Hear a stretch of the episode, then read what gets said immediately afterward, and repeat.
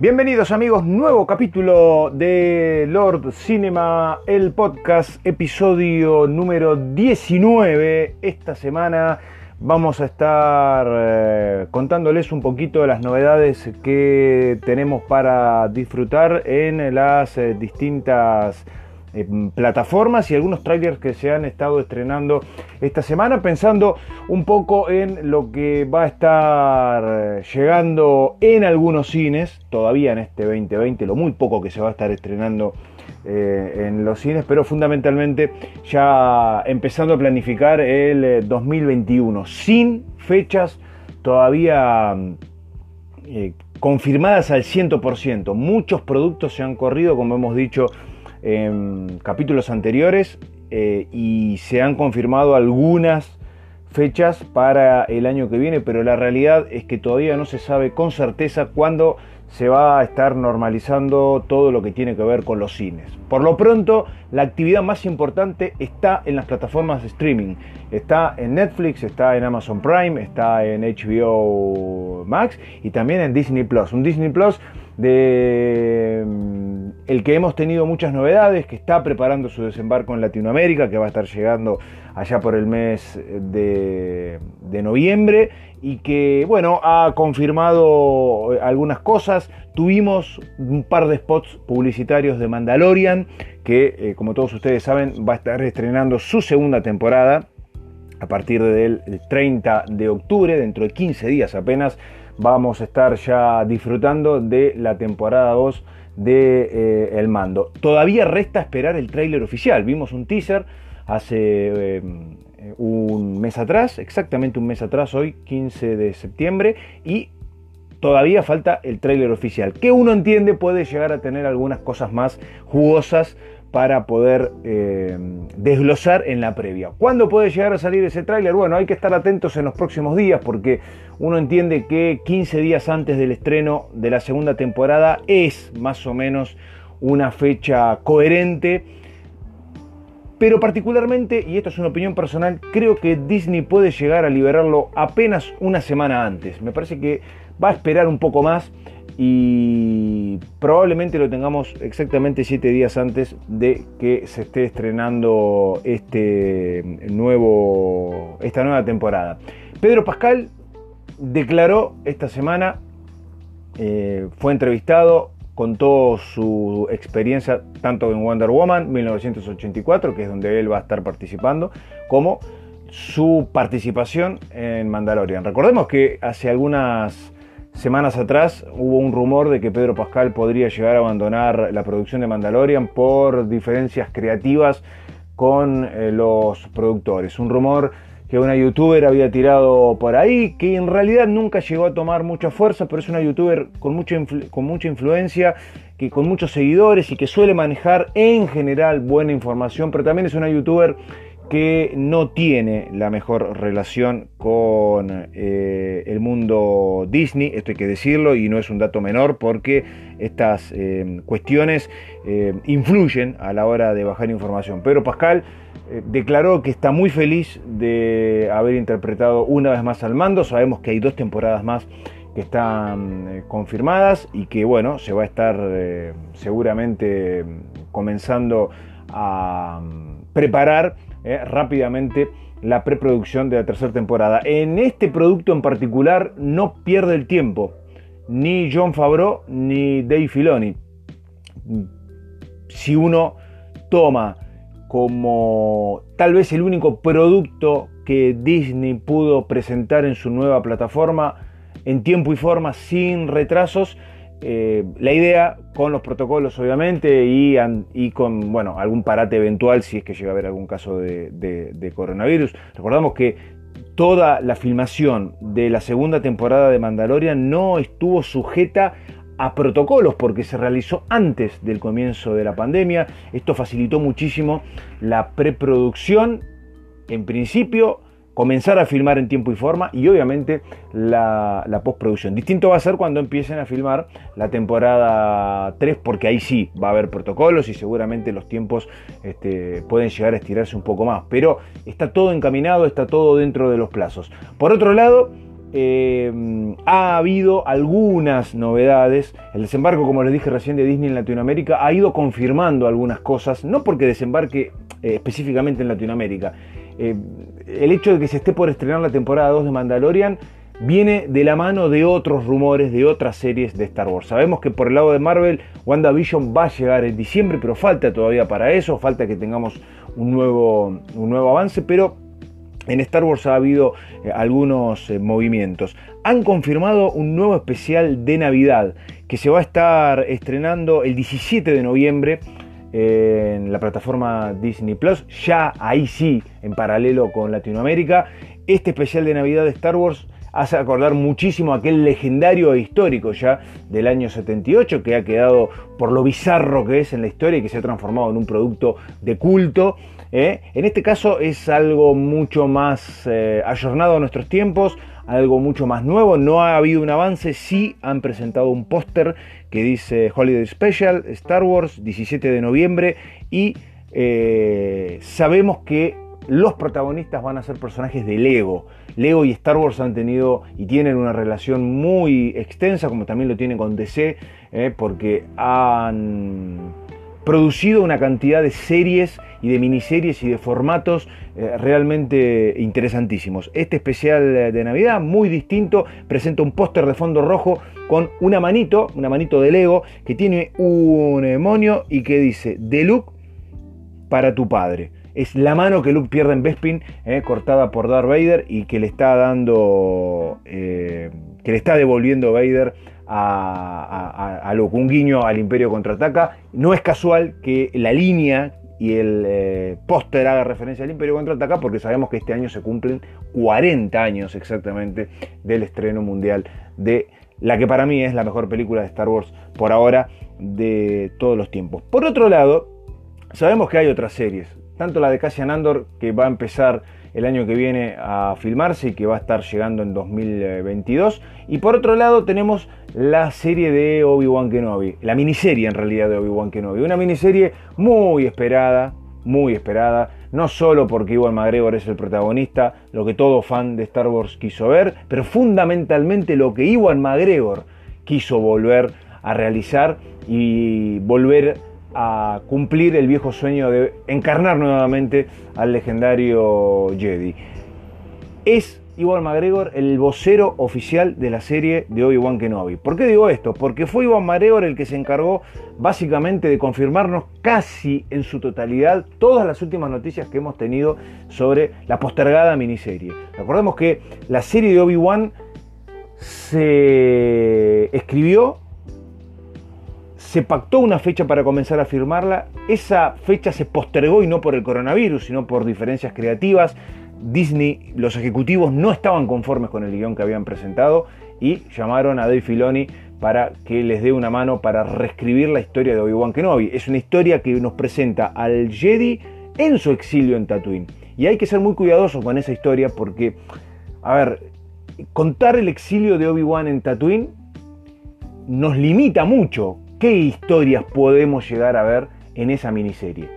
Que sea una miniserie, creo yo, es un acierto, porque no debe extenderse algo, si bien Obi-Wan estuvo este, casi dos décadas exiliado en Tatooine, y en dos décadas uno entiende que pudo haber vivido muchas aventuras. Tatooine es un planeta hostil por naturaleza, están los Tusken Riders, hay dragones Cryat, hay un montón de criaturas, eh, cazarrecompensas, hasta probablemente eh, contingentes imperiales que hayan desembarcado eh, y Obi-Wan tiene la única misión en su exilio de proteger a Luke y no exponerlo y que nadie le haga daño porque es la única esperanza que queda, por lo menos por parte de él, eh, para que la Orden Jedi, una vez que Luke crezca, pueda volver a establecerse en, en, la galaxia. Yo decía que Iwan McGregor en general este, se encargó en distintas entrevistas de confirmar que la serie seguía en pie cuando pocas noticias teníamos, que iba a ser finalmente un formato de miniserie, algo que sabíamos pero que entre tanta duda que generó la serie mm, quedó como diluido dentro de la, poca información que teníamos, se encargó de confirmar que el formato de miniserie es el que vamos a terminar viendo. Uno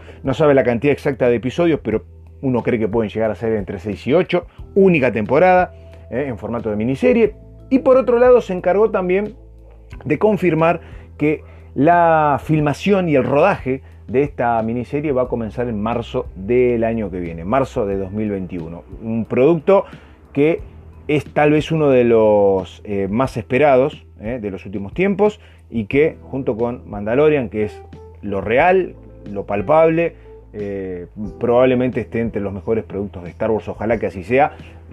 Los, los, fanáticos en general van a estar viendo muy de cerca qué tipo de producto Disney nos va a ofrecer con Obi-Wan Kenobi, porque ahí sí tenemos a un personaje ya conocido, tenemos eh, un contexto en donde hay que tener mucho cuidado.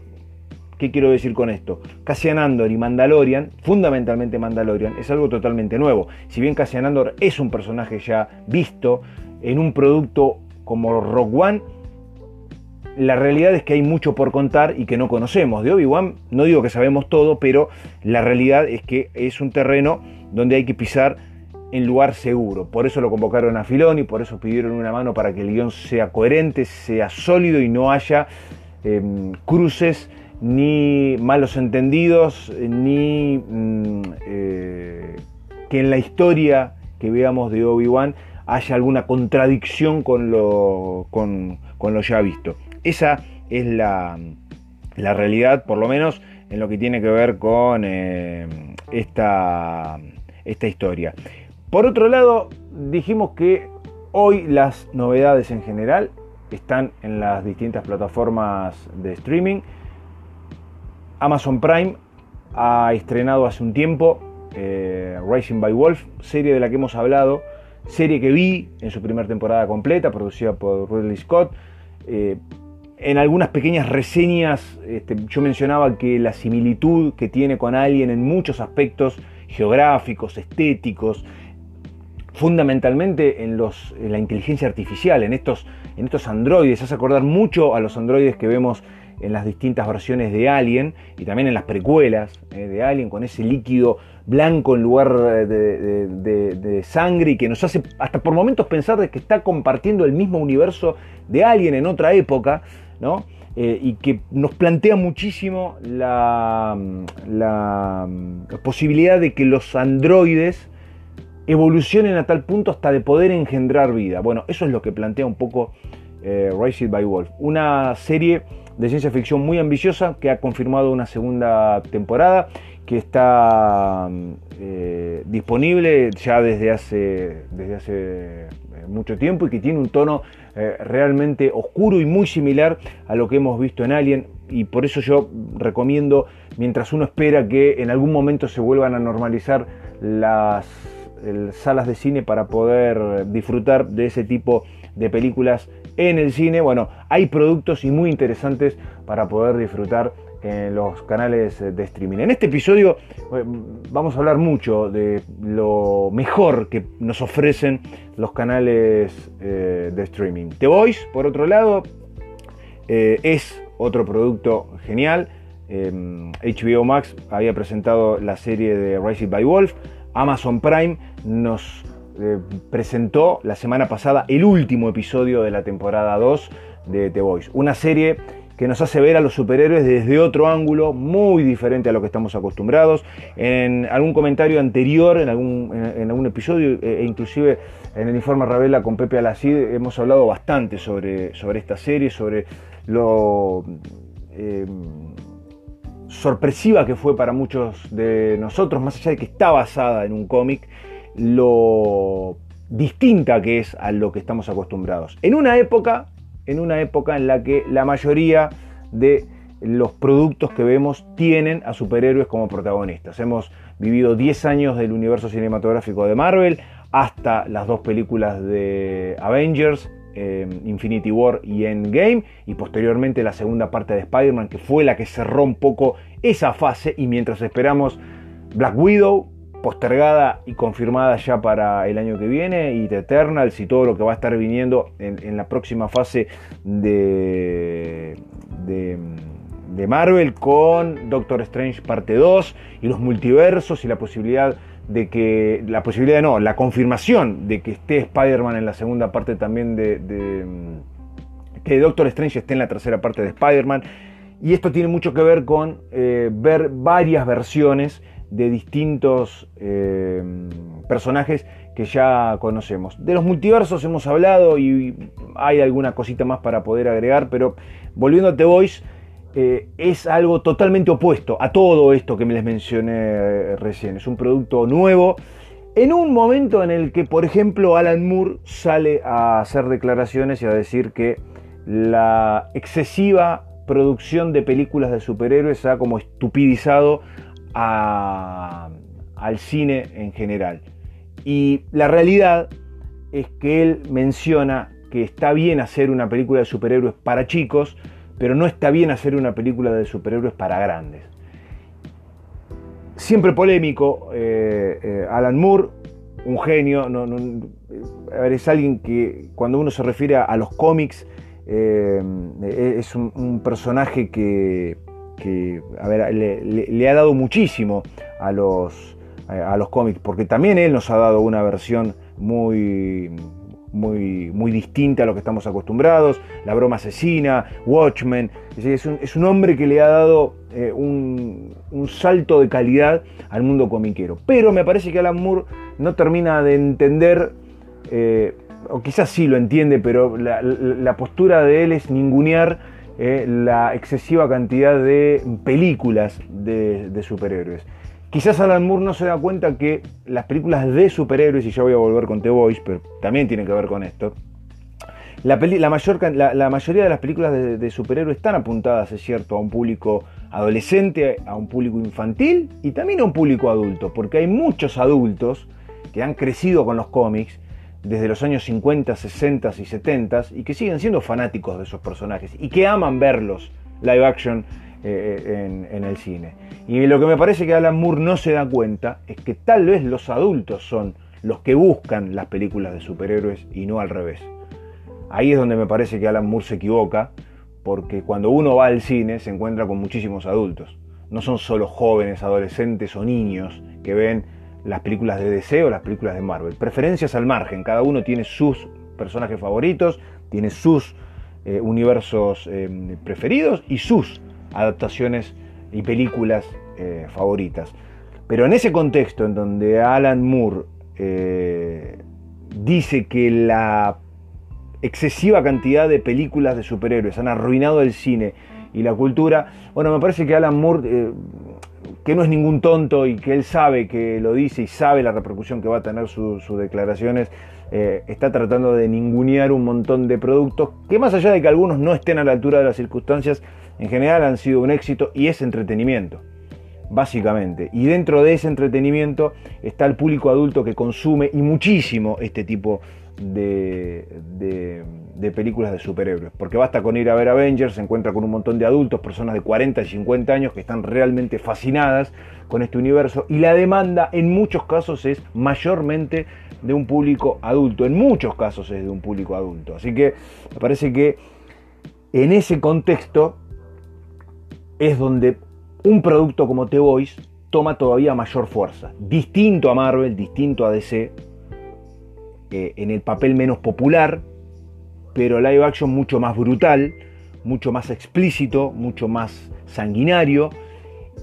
Y una serie, hablamos ya de la primera temporada y de lo que dejó, que sigue expandiéndose y dejando la vara muy alta en una segunda temporada. La segunda temporada ya sorprende menos en muchos aspectos porque esa impresión que nos da la primera secuencia del primer episodio y a partir de ahí todos los que le siguen hasta, hasta que termina la, primera temporada, va explorando no solo las miserias de estos superhéroes y los eh, rivales a los que estos superhéroes, y yo los pongo entre comillas eh, eh, a, estos superhéroes porque en realidad son creaciones de una empresa, niños que fueron manipulados genéticamente, para beneficio propio de la empresa y venderlos como un producto a los distintos gobiernos de los Estados Unidos. ¿eh? Y a partir de ahí lo que nos muestran es todo lo contrario de lo que vemos en los superhéroes clásicos, ¿eh? o en la mayoría de los superhéroes clásicos. Siempre hay una oveja negra, pero en general, en general, ¿eh? The Voice nos plantea el lado más oscuro de los superhéroes, las miserias de los superhéroes, las adicciones de los superhéroes y la gran pregunta que nos hemos hecho siempre, ¿qué pasa si un tipo como Superman decide utilizar los poderes para beneficio propio, pongo a Superman como ejemplo por ser el que tiene quizás las habilidades más significativas, ¿qué pasaría si un tipo como Superman, que es bonachón, que siempre se preocupa por los demás, que le importa el bienestar de la humanidad, decide o llega al mundo con, directamente con otras intenciones, beneficio propio, ego, eh, elevar su ego, ser un ególatra eh, eh, absoluto y un déspota y un sanguinario. Bueno, eso es Anthony Starr eso es el patriota. El patriota es un personaje basado básicamente en Superman. Está claro que la estructura de The Voice está directamente eh, como espejo tomada del universo de DC, porque los personajes que nosotros eh, hemos visto a lo largo de, estas dos temporadas son un claro ejemplo de em, lo que el universo de, de, DC nos plantea con sus personajes. Queen Maeve, eh, el personaje de Dominic McElligott, es Wonder Woman. Eh. No, hay, no, hay, no, hay dudas de que es una Wonder Woman distinta, obviamente, a la, original, pero hasta, hasta la indumentaria es muy parecida, hasta el traje es, eh, similar. Black Noir es muy similar a Batman en algunos aspectos. Yo lo veo muy parecido a Snake Ace, lo dije cuando analizamos la, primera temporada. Eh, Ed Train es Flash, es el equivalente a Flash. Eh, son todos personajes. Tedip es eh, Aquaman, creo que es uno de los más parecidos, inclusive el traje con escamas. Bueno, hay una, un, cuadro comparativo inevitable con el universo de DC.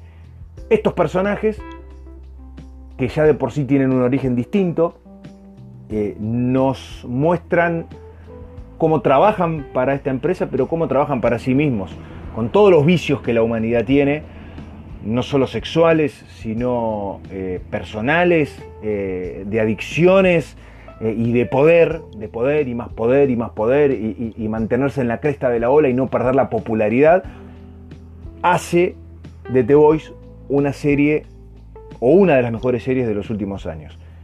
Por el otro lado lo tenemos a Billy Butcher, el personaje de Carl Urban, tenemos a Jack Quaid, que hace de Hughie. Está también Starlight, que forma parte de los siete, pero que se une a el polo opuesto de estos superhéroes, este grupo de mercenarios que está en algunos casos como el, personaje de Carl Urban por cuestiones personales en contra de todo lo que ellos representan, pero fundamentalmente lo que la serie nos plantea, más allá de los problemas personales que cada personaje tenga, es una tremenda crítica social eh, al mundo que estamos viviendo. No solo porque los temas que se plantean son abuso, eh, redes sociales y el mal uso de esas redes sociales, eh, discriminación, racismo, todos los temas que... abuso de poder, no solo abuso sexual, porque este, están los dos abusos que se plantean. El abuso sexual, Beca, la esposa de Carl Urban, es violada por el personaje del patriota y en la segunda temporada nos encontramos con que no solo ella está viva, sino que aparte tiene un hijo con algunas de las habilidades que tiene el patriota. Y el personaje de Billy Butcher, que solo le interesa el bienestar de su esposa, casi que desprecia a ese niño. Vean igualmente la segunda, eh, la segunda temporada. En esos aspectos la serie es muy fría y es muy distinta a lo que solemos ver en productos como los que nos presenta DC o como los que nos presenta Marvel. The Voice es mucho más similar a Watchmen, si uno tuviera que hacer una comparación y salvando las distancias obviamente, pero en cuanto a la estética, en cuanto a los temas que se tratan y, en cuanto al trasfondo que tiene y lo explícita que es la serie, creo que The Voice en, este caso es aún más explícita, este, nos plantea justamente toda esa crítica social. Si a eso le agregamos gore permanente, porque hay eh, desmembramientos, hay, eh, a ver, mucha sangre, mucha sangre. Vemos lo que puede llegar a ser un tipo con los poderes de Superman cuando está totalmente desatado contra personas normales y aún peleando contra sus iguales. ¿eh? el interés de estas eh, personas y la locura que cada uno de estos superhéroes llega a tener, llegado a un punto en donde no pueden ni siquiera controlar su propia existencia. Me parece que la segunda temporada ha sostenido muy bien esto, no poder controlar su propia existencia. ¿eh? Pasar de la, popular, de la popularidad a ser criticados en algún momento, pasar de ser el número uno que aparezca alguien que pueda llegar a, opacarlo o a ser este, mucho más eh, popular que, este personaje. Es el caso de, de bueno, algunos personajes que han ido eh, apareciendo y que, bueno, en definitiva, este, lo que nos plantea, creo yo, tanto en la temporada 1, pero mucho más profundamente en la temporada 2, porque la temporada 1 un poco va presentando a todos los personajes y va desarrollando una, una historia, es, es claramente una enorme, una enorme crítica eh, em, social a, bueno, justamente eh, lo que nos toca vivir eh, últimamente em, la vida cotidiana. ¿eh? y todos los aspectos de esa crítica social entra en esta, en esta historia. Giancarlo Esposito ha tenido una participación mucho más grande, ¿eh? como Stan Edgar, ¿eh? y este personaje de Karen Fukuara, que interpreta a Kimiko, que ya la habíamos visto en, la primera temporada, que es el resultado de la manipulación genética no para crear superhéroes, sino para crear supervillanos. Y el superhéroe, este tipo de superhéroes corrompidos, oscuros, este, con, un hambre voraz eh, eh, em, de, ser todopoderosos y considerarse dioses a los que los mortales tienen que em, em, alabar permanentemente, este, necesitan que existan estos eh, estos supervillanos para poder mantenerse en la cresta de la ola, como yo les decía recién. El personaje de, mm, en la segunda eh, temporada de Stormfront eh, nos da la parte más déspota de hacia dónde va la serie. La supremacía blanca, el nazismo, el Ku Klux Klan, mucho de eso está resumido en este personaje, en esta mujer que, a ver, manipula algunos rayos y que tiene muchísimos años, aunque no lo aparente, y que tiene un pasado nazi. ¿eh? Eh, y que bueno, cuando los nazis aparecen en este tipo de historias le da un colorido y un contenido mucho más eh, interesante a, esta historia. Una temporada 3 que obviamente está confirmada y por ahí también la posibilidad de que tengamos algún spin-off. Habrá que ver cómo manejan la popularidad de la serie, sin entrar en lo que ocurre regularmente, que es que un producto que es muy bueno caiga después en cuestiones repetitivas, como ha pasado con Walking Dead. ¿eh? Walking Dead que eh, ha tenido muy buenas primeras temporadas, hablo de la serie principal, y que, eh, bueno, con el tiempo no han sabido sostener el nivel de las primeras, de las primeras temporadas y que la verdad es que han tenido que volver un poco a las fuentes y han en otros productos entendido que quizás por ahí está el futuro de la franquicia. Walking Dead es otra serie que nos toca hoy comentar. Hablamos de The Voice, eh, hablamos también al principio de Racing by Wolf, todos productos que están disponibles en las distintas plataformas para que ustedes puedan disfrutar. Es una, un capítulo de recomendaciones. Y Walking Dead, que eh, para los que amamos todo el universo de los zombies y que somos admiradores de George A. Romero y que crecimos con La Noche de los Muertos Vivos y todas sus continuaciones y que hemos visto el, nacer de los zombies y que con el tiempo, bueno, las distintas versiones, Zombieland, Zombieland 2, productos realmente geniales y muy divertidos y que Walking Dead cuando llegó este, realmente fue casi un sueño cumplido y en donde los zombies se volvieron populares y aquellos que siempre defendíamos este tipo de películas nos encontramos que todo el mundo estaba enloquecido con los zombies ¿eh? y parecía increíble ver gente con remeras en la calle que tuvieran a un muerto vivo y que diga Walking Dead y ese tipo de cosas.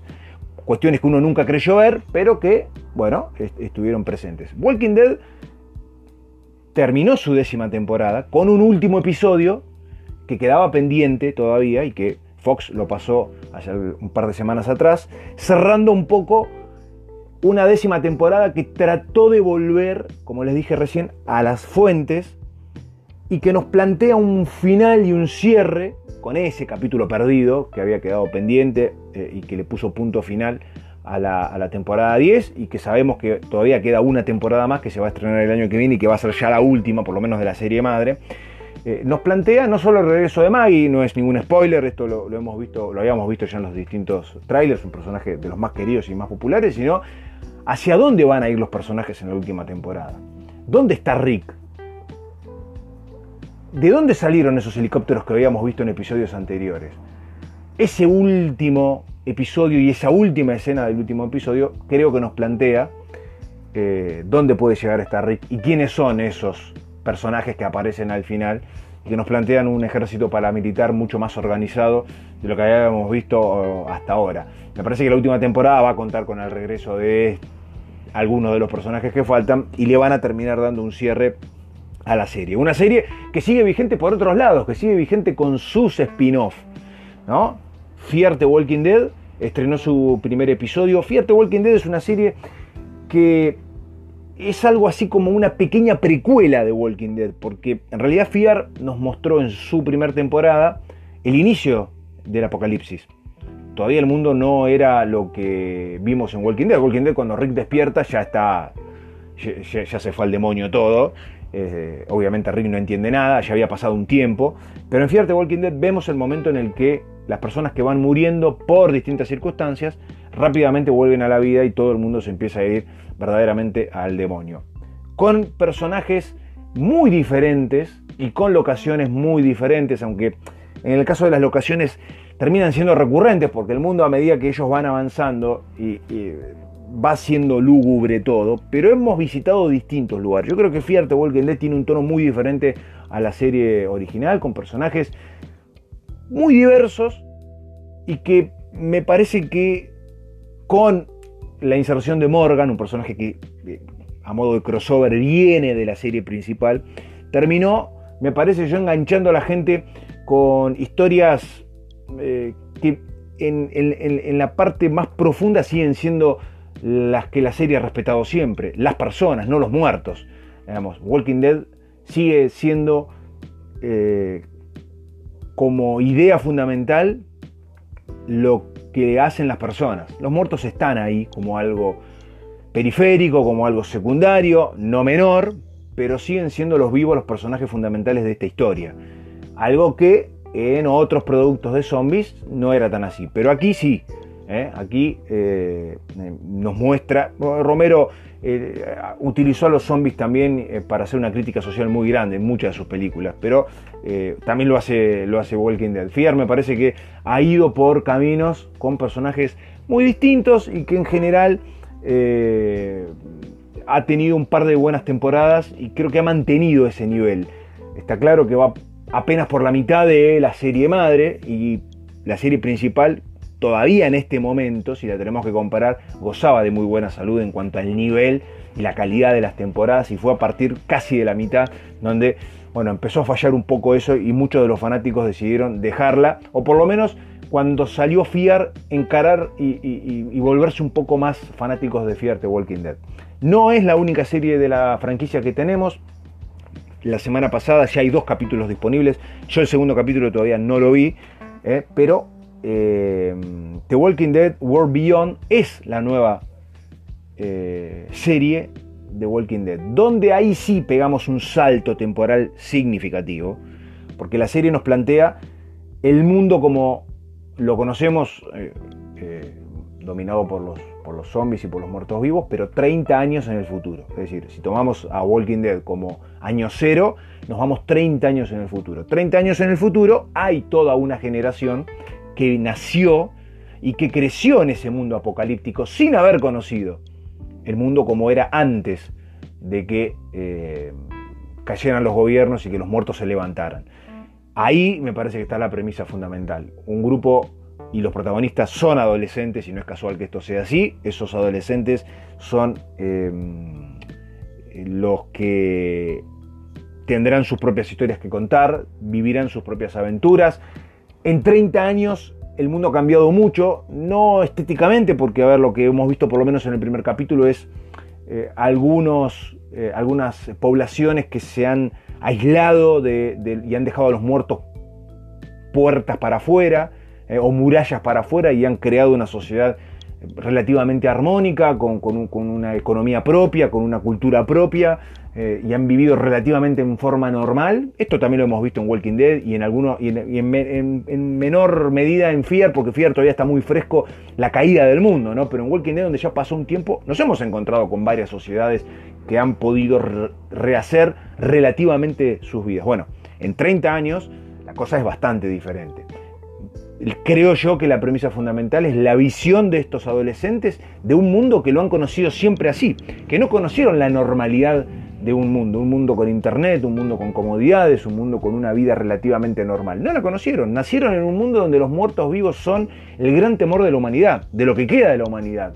Y, lo que queda de la humanidad no, no es la mejor parte de la humanidad. Bueno, con esa premisa nos encontramos con la visión y el punto de vista de estos personajes, muy jovencitos todos, pero por otro lado también el nuevo gobierno. En 30 años el mundo siguió adelante como pudo y se rehizo gubernamentalmente. Bueno, hay mucho de eso. En el primer episodio no quiero contar mucho de esta serie porque todavía es muy fresca y hay mucha gente que no la ha visto, pero nos vamos a encontrar ya con un gobierno establecido o con más de un gobierno establecido. Veremos hasta dónde ese gobierno tiene injerencia en el territorio Hablo del territorio norteamericano porque es donde está transcurriendo la historia. FIAR ha ido mucho a México también, pero todo es Norteamérica básicamente.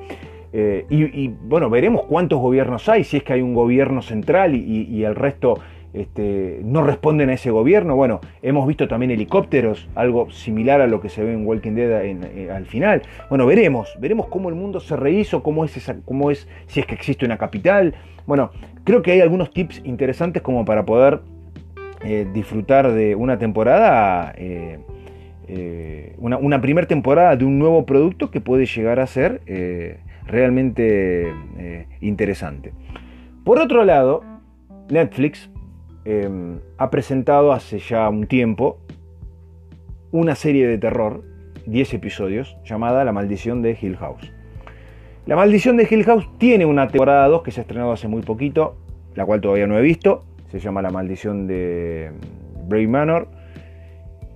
Con un formato, esto lo charlamos un poco con Pepe el otro día, muy similar a lo que American Horror History nos ha ido mostrando en los últimos 10 años. ¿Qué quiero decir con esto? Cuando hablo de formato similar. El formato similar es la idea de tener distintas temporadas con distintas historias, en muchos casos respetando el mismo cast, el mismo elenco, haciendo distintos personajes.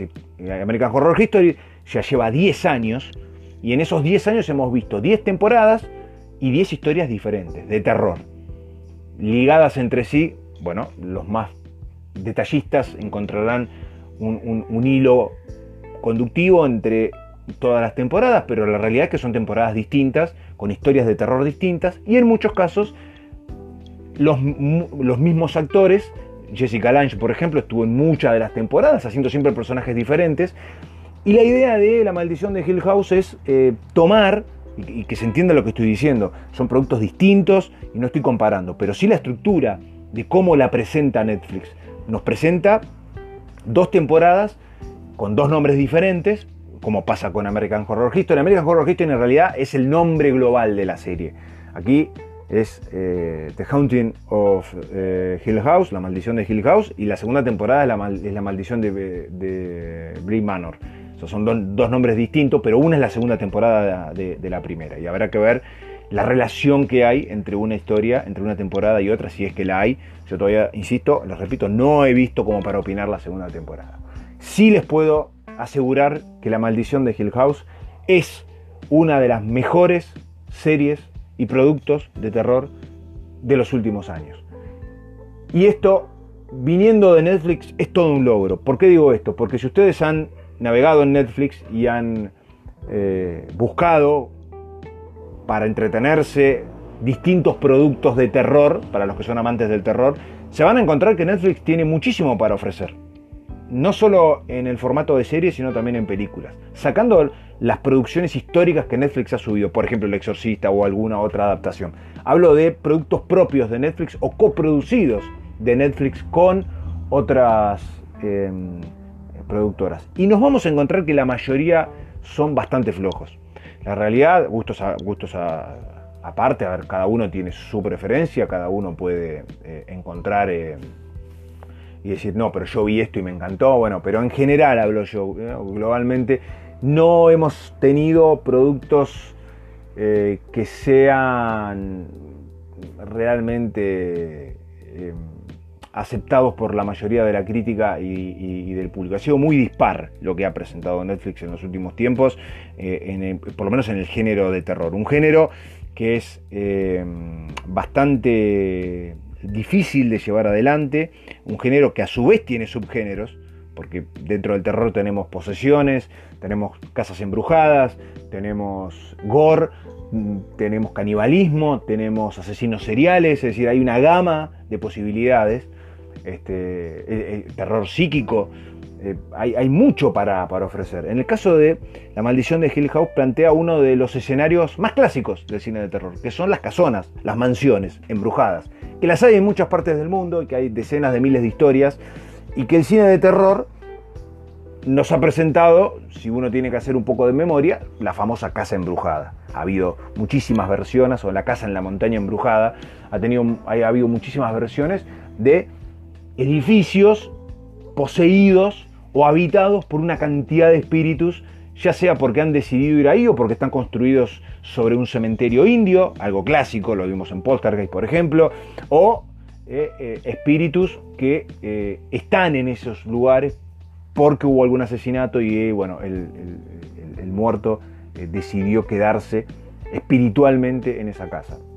La maldición de Hill House nos plantea la historia básicamente de una familia, con un formato realmente interesantísimo. Son 10 episodios, tiene como eh, protagonista a Henry Thomas. Henry Thomas es el actor que interpretó a Elliot en ET, eh, ya obviamente eh, adulto, que hace de Hugh Crane, de Hugh Crane joven. Los Crane es la familia protagonista de esta historia de Hill House. Hablamos de Henry Thomas como padre, de Kate Siegel como su, esposa y después varios de sus hijos. Victoria Pedretti que interpreta a Eleanor, eh, Oliver Jackson a Luke, em, tenemos a Elizabeth Reeser como otra de las hermanas, a Michael Huisman como Steven, em, a em, también el personaje de Teodora, no me acordaba el nombre, de Teodora, ¿eh? Eh, que es otra de las, de las, de las hermanas, este, interpretada por Kate Siegel. Y la casa de madre y esposa del personaje de Hugh Crane es eh, Carla Gugino, que hace de Olivia. Y tenemos durante esas 10 temporadas las versiones jóvenes de ellos y las versiones adultas. Y el formato de la serie es ir permanentemente con distintos flashbacks mostrándonos la juventud la, niñez de estos chicos ¿no? y la juventud de sus padres y la adultez en un ida y vuelta permanente, cuando ellos deciden ir a vivir esa casa y cómo el poder de esa casa, el hambre de esa casa, y, utilizo esta palabra porque en la serie se, utiliza mucho eh, eh, el, hambre que la casa tiene, eh, te devora el alma, te devora la, la psiquis, una casa que tiene mucho poder ¿eh? que es una casa con mucha maldad y que, mm, eh, insisto, afecta a esta familia aun cuando ellos dejan de vivir en esa casa y cada uno va rehaciendo sus vidas. Es muy interesante ver la evolución de estos personajes a lo largo de los 10 episodios, cómo la serie nos los muestra de pequeños y, vemos cómo han terminado siendo adultos en base a lo que les pasó de pequeños, con tragedias de por medio, la muerte de su madre, eh, luchar contra fantasmas, pero no contra espíritus reales, sino contra los fantasmas propios. La serie bucea mucho en, los fantasmas internos de cada uno de nosotros, en este caso de estos personajes, pero también de los fantasmas reales que habitan en la casa y que tienen un poder sobre estas personas realmente brutal. La serie asusta muchísimo, asusta muchísimo, es una serie de terror que realmente los hace agarrarse de la silla y eh, mirar para los costados porque tiene momentos realmente increíbles. Todas las apariciones, todos los fantasmas, y no quiero eh, contar muchos detalles porque mucha gente aún no la ha visto, pese a que la serie hace bastante que está disponible en Netflix. Todo lo que tiene que ver con los espíritus, la forma en que los vemos, eh, cómo aparecen, cómo se les presenta y cómo sufren los protagonistas cuando los ven, es realmente magnífico. Y por otro lado, cada uno de estos personajes tiene una personalidad diferente y nos plantea su visión de lo que ven. Una de ellas, el caso de Teodora, que tiene una habilidad psíquica que puede tocar a las personas y sentir lo que las personas hicieron, o tocar objetos y sentir qué pasó con esos objetos, qué hicieron con esos objetos. Por otro lado, el personaje de Elizabeth Racer que de adulta tiene una funeraria, hay mucho humor negro, hay mucho del ritual que significa un velorio, ¿no?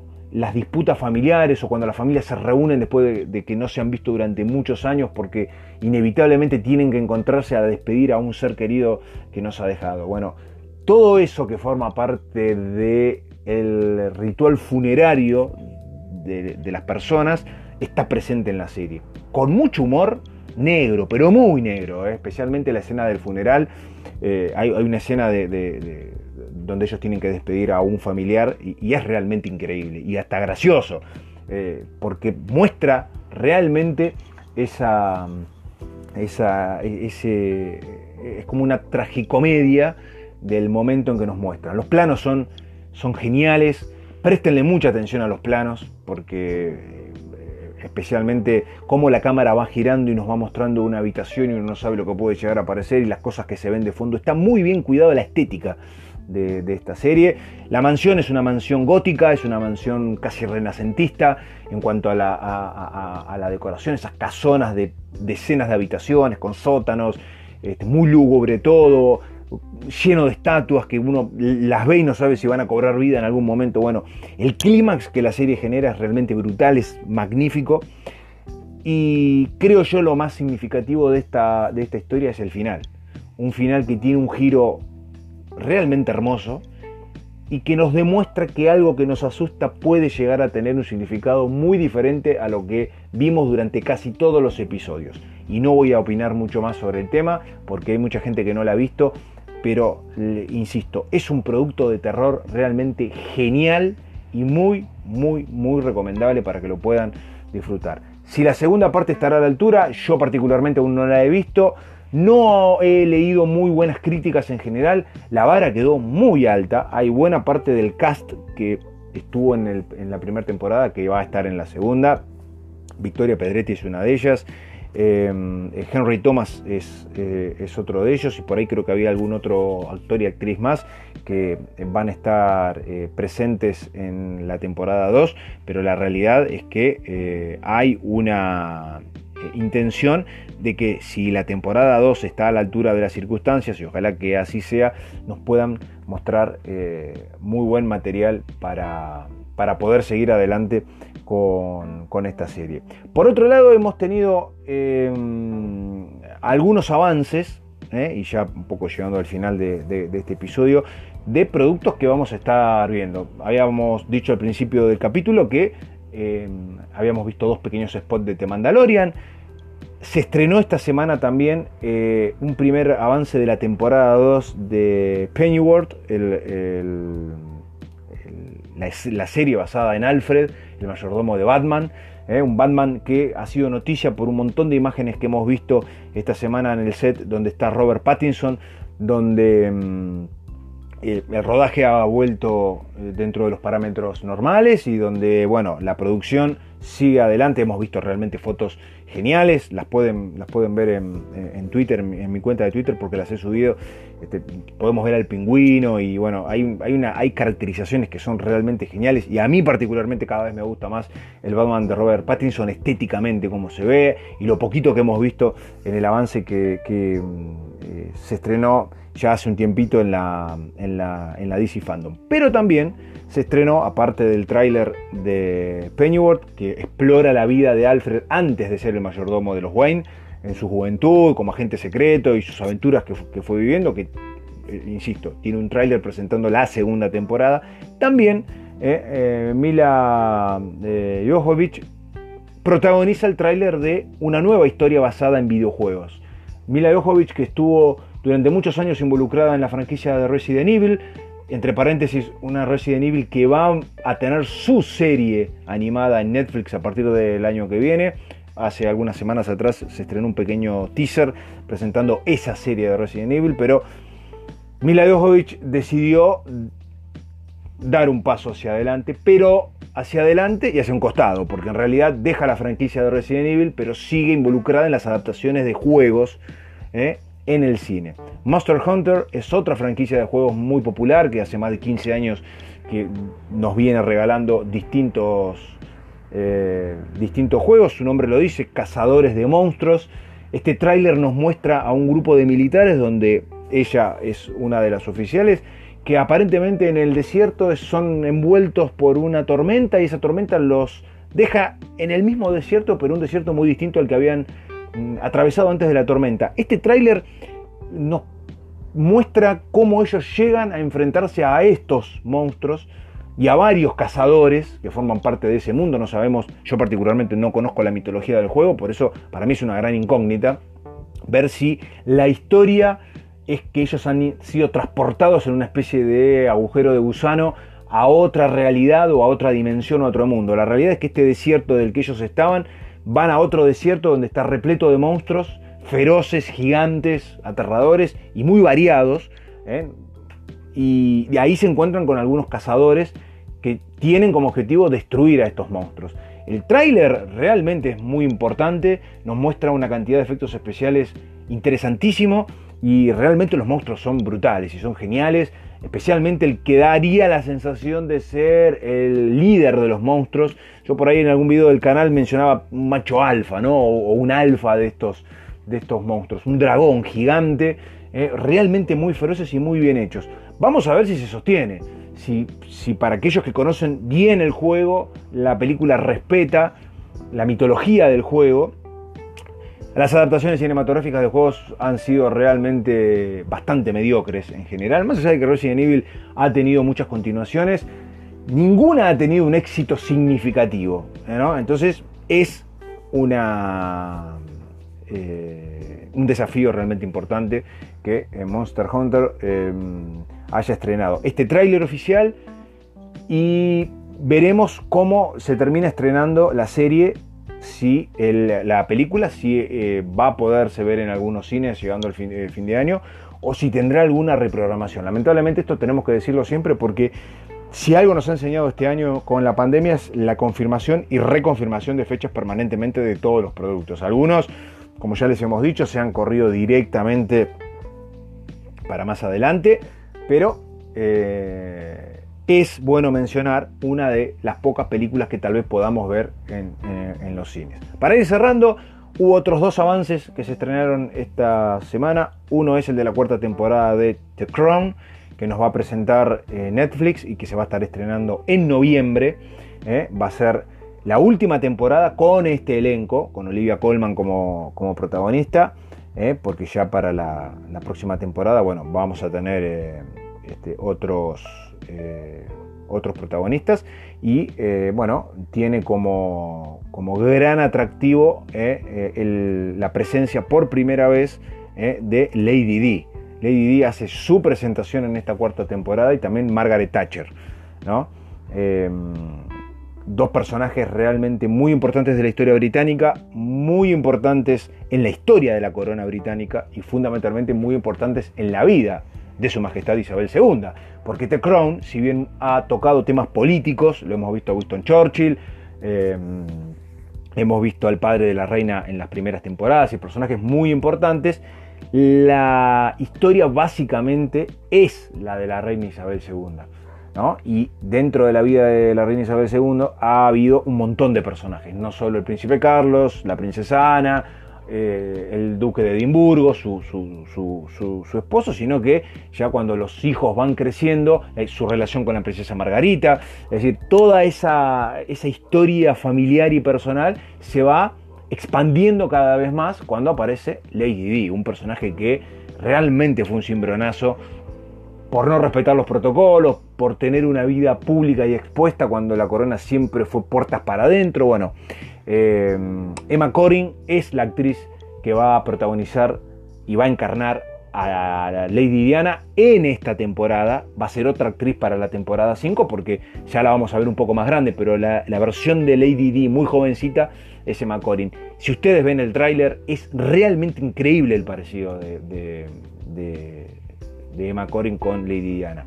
Y Gillian Anderson, famosísima por la serie de los X-Files, va a estar interpretando a em, Margaret Thatcher, primer ministro por aquella época que, em, eh, bueno, este, todos sabemos lo que significó, no solo porque era la primer ministro cuando Argentina y Gran Bretaña eh, se disputaron en la guerra de Malvinas, sino porque fue una mujer que en la política británica, puertas para adentro, y, en la política externa británica fue realmente histórica y significativa. Todo eso lo vamos a ver en la cuarta, en la cuarta temporada eh, de, The Crown, que insisto se va a estar estrenando en el mes de noviembre eh, por eh, Netflix. El último avance que se estrenó esta semana también fue de Doctor Who.